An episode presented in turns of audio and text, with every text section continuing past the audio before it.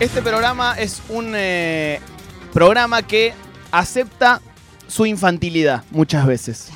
Y parte de esa infantilidad se condensa en esta sección llamada Explícame Loco, en donde nos hacemos preguntas directamente de niños. De niños. ¿Por qué hablan los loros? Y salió un veterinario y nos explicó. ¿Cómo funciona? ¿Cómo le ponen la música a los vinilos? Y nos explicaron. Eh, ¿Cómo funcionan las cámaras de foto para eh, captar una imagen? Y nos explicaron. ¿Qué otra cosa? ¿Cómo Eh, vuelan los aviones? ¿Cómo ve un daltónico? ¿Cómo ve un daltónico? Preguntas de niños directamente. Hemos aprendido. Hemos aprendido y siempre sí. alguien nos explica, eh, bueno, justamente una duda for- eh, eh, formulada como una pregunta lo más infantil posible, de alguna forma, o lo más simple posible. Y una que salió hace poco, que a mí me gustó muchísimo, que creo que la dijiste vos, amiga, Lía, Sí, sí. es cómo el medicamento sabe a dónde está el dolor. Es bárbaro. Es bárbaro. ¿Cómo puede ser que a mí me duele la rodilla y me tomo un ibuprofeno y me duele eh, la cabeza y me tomo un ibuprofeno y el tipo sabe a dónde ir? ¿Cómo sabe a dónde ir el ¿Cómo remedio? sabe a dónde ir? Y yo sé que parece básico, pero explíquemelo. si es Explícamelo, tan No es tan básico, ¿eh? No es tan básico. Bueno, está la doctora Celeste Esliman, eh, espero haber dicho bien el apellido, eh, que es neuróloga y está en comunicación con nosotros. Hola Celeste, ¿cómo estás? Hola, ¿cómo andan? ¿Todo Sí, bien? Sí, mi apellido. ¿Está bien? Sí, está perfecto. Espe- espectacular. Che, gracias por atendernos. No sé si eh, venías escuchando lo que decía de que nuestra pregunta básica, fundamental, infantil es cómo el medicamento sabe a dónde tiene que ir adentro del cuerpo. Sí, lo escuché, lo escuché. Eh, particularmente con el dolor, sí que lo estaban preguntando, ¿no? No era como cualquier medicamento. Claro, claro. Bien. Bueno, el tema es que no sabe específicamente, y ahí vienen los efectos adversos también. Cuando nosotros tomamos un, por ejemplo, un analgésico, un ibuprofeno, va a actuar donde necesitemos que actúe, pero también va a actuar en otros lugares. Y, por ejemplo, a ustedes les puede pasar que si se toman, no sé, un ibuprofeno para el dolor de cabeza, les duele la panza también. No es específico de, de un único lugar. Sí es cierto que va a ir a actuar en el lugar donde más se necesite. ¿Y eso cómo pasa? Los ¿Cómo? ¿Cómo, cómo eh, vos decías va a ir a, a actuar al lugar eh, donde más eh, lo necesite? Es- ¿Cómo llega a ese lugar puntualmente? Nosotros cuando tomamos, por ejemplo, un analgésico, ese analgésico se va a absorber por el intestino, va a pasar a la circulación y según cómo funcione ese fármaco, cuál sea, digamos, su mecanismo de acción, va a ir a buscar ese, ese blanco, digamos, puntualmente que tiene. En el caso, por ejemplo, de los analgésicos no esteroides como el ibuprofeno, lo que hace es inhibir eh, a una enzima que se llama ciclooxigenasa. Esa enzima está muy activa cuando hay daño tisular. Entonces, por ejemplo, si yo me golpeo o me lastimo el dedo, Mm. eh, ahí hay un daño tisular, va a haber una lesión. Esa lesión va a hacer que hay- haya un montón de sustancias que se liberan en ese lugar puntualmente, por ejemplo, prostaglandinas, eh, otros iones, bradiquinina, péptidos, bueno, un montón de sustancias que van a generar inflamación y entre otras cosas lo que va a pasar es que se va, esas prostaglandinas se van a acumular.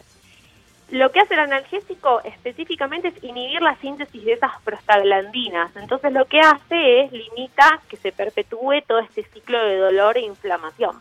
Por eso que el, analge- el ibuprofeno, por ejemplo, es analgésico y también antiinflamatorio. Sí. Vieron que si yo me tomo algo también me baja la inflamación.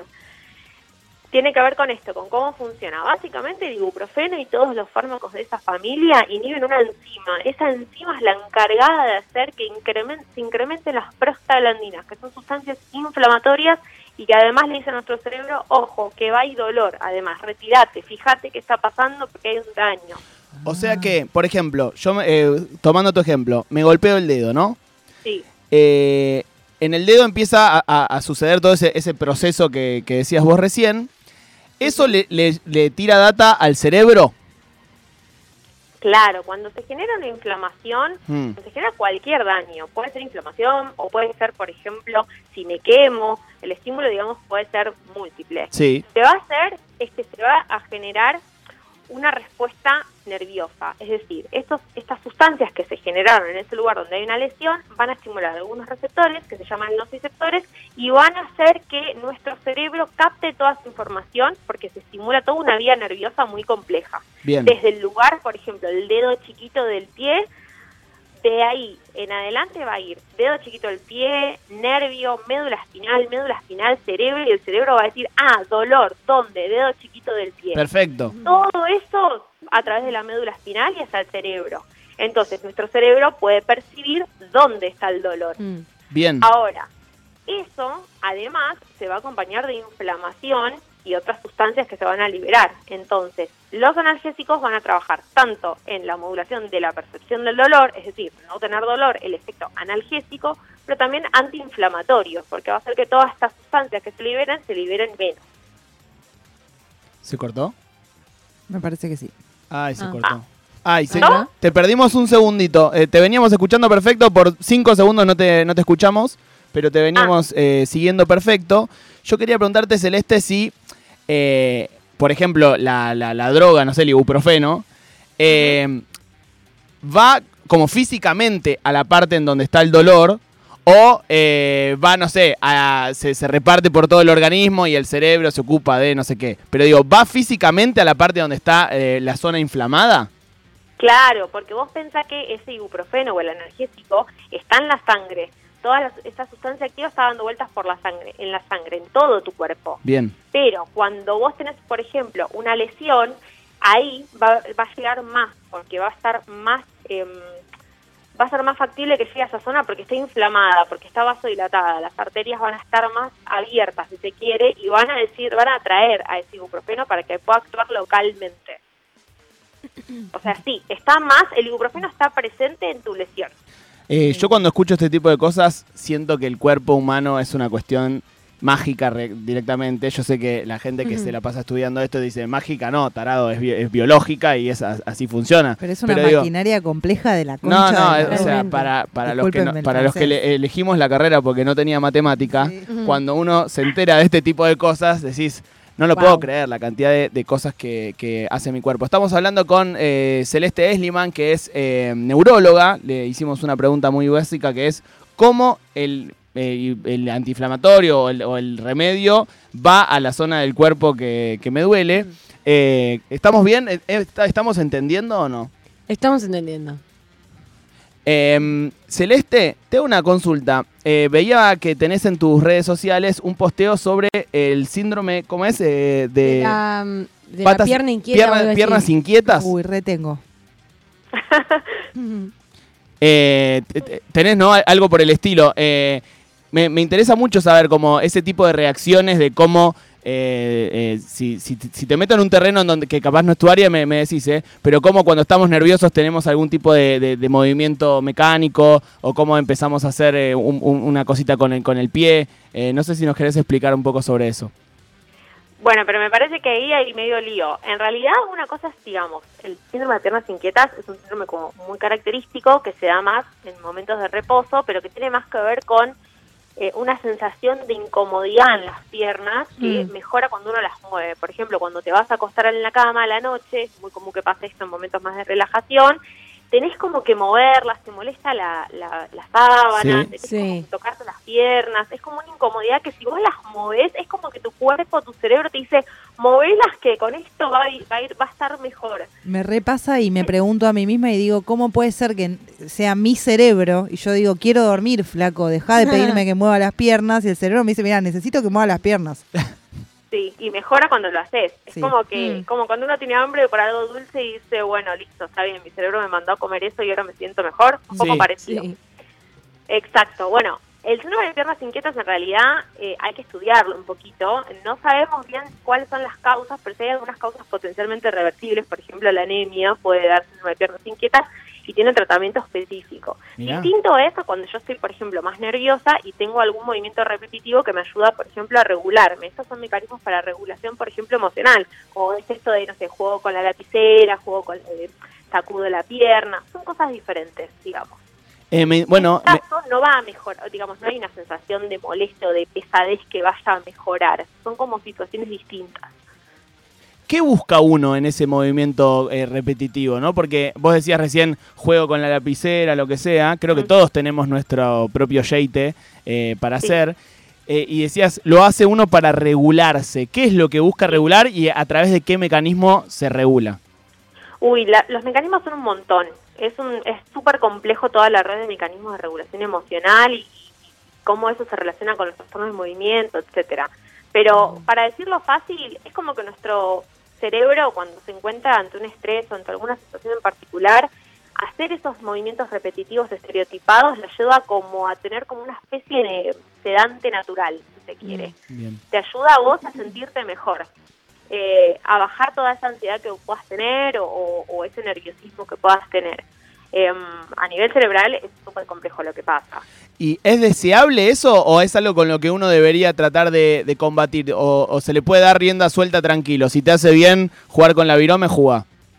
No, me parece que está bien, o sea, son mecanismos que nos permiten también eh, tener bienestar ante alguna situación de mayor estrés o lo que sea, hacer esas conductas que se llaman esto, esta cuestión de, de jugar con la lapicera o de mover las piernas, no hacen mal, no, no traen, digamos, ninguna consecuencia, al contrario, pueden ayudarnos a, a sentirnos mejor. Bien. No, no es un tic ni nada, digamos, que no tenga como que pensar en algo por ahí más patológico. Son conductas fisiológicas que tiene nuestro cuerpo para regularse. Son normales y incluso eh, son deseables. Bien. Bien.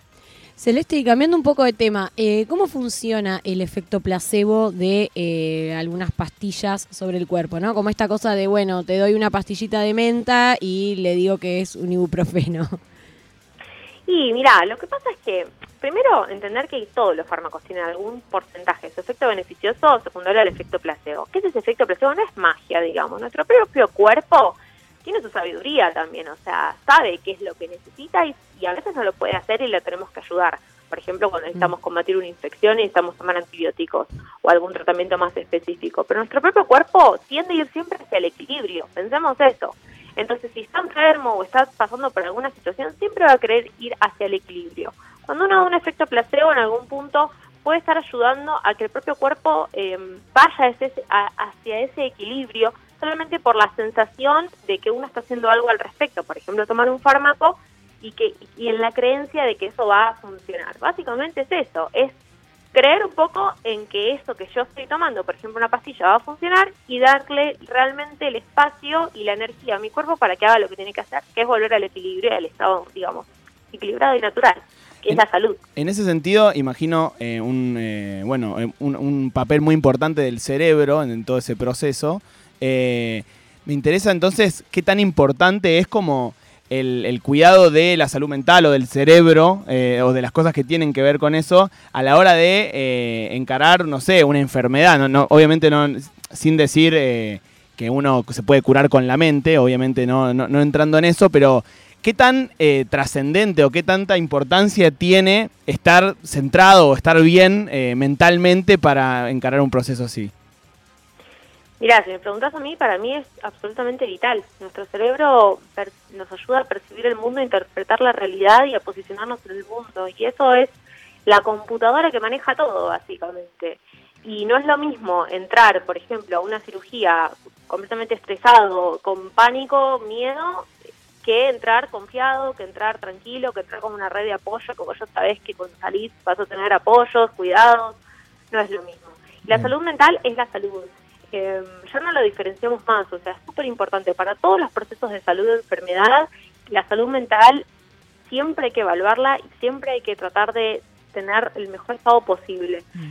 Eh, algunas personas necesitan apoyos específicos y otras personas no, pero sin duda que nuestro estado mental es vital.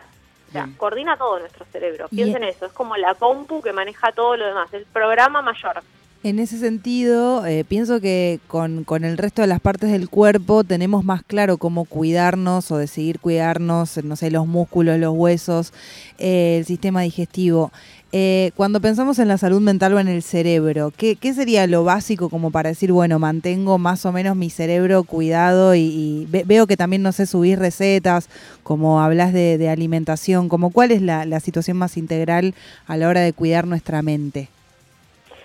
Bueno, en principio entendernos seres sociales también y entender que más allá de los hábitos que uno pueda tener, que obviamente van a funcionar un montón, como tener una buena rutina de ejercicio, de alimentación, de sueño, ahora los podemos ver un poco más puntuales cada uno, eh, entendernos que somos seres sociales y que lo que sucede también en el mundo y en nuestra so- sociedad también nos impacta y no caer como en por ahí discursos meritocráticos que muchas veces los profesionales de la salud tienen de nada, si te sentiste mal es porque no te esforzaste lo suficiente o porque Sí. no hiciste tal cosa. Me parece re importante esto, ¿no? O sea, entendernos de esa forma. Después, en lo micro, podemos hacer un montón de cosas. Por ejemplo, prestar la atención a descansar bien, priorizar el sueño, no, no digamos, siempre dejarlo como última prioridad. Total, saco horas de sueño y meto otras cosas.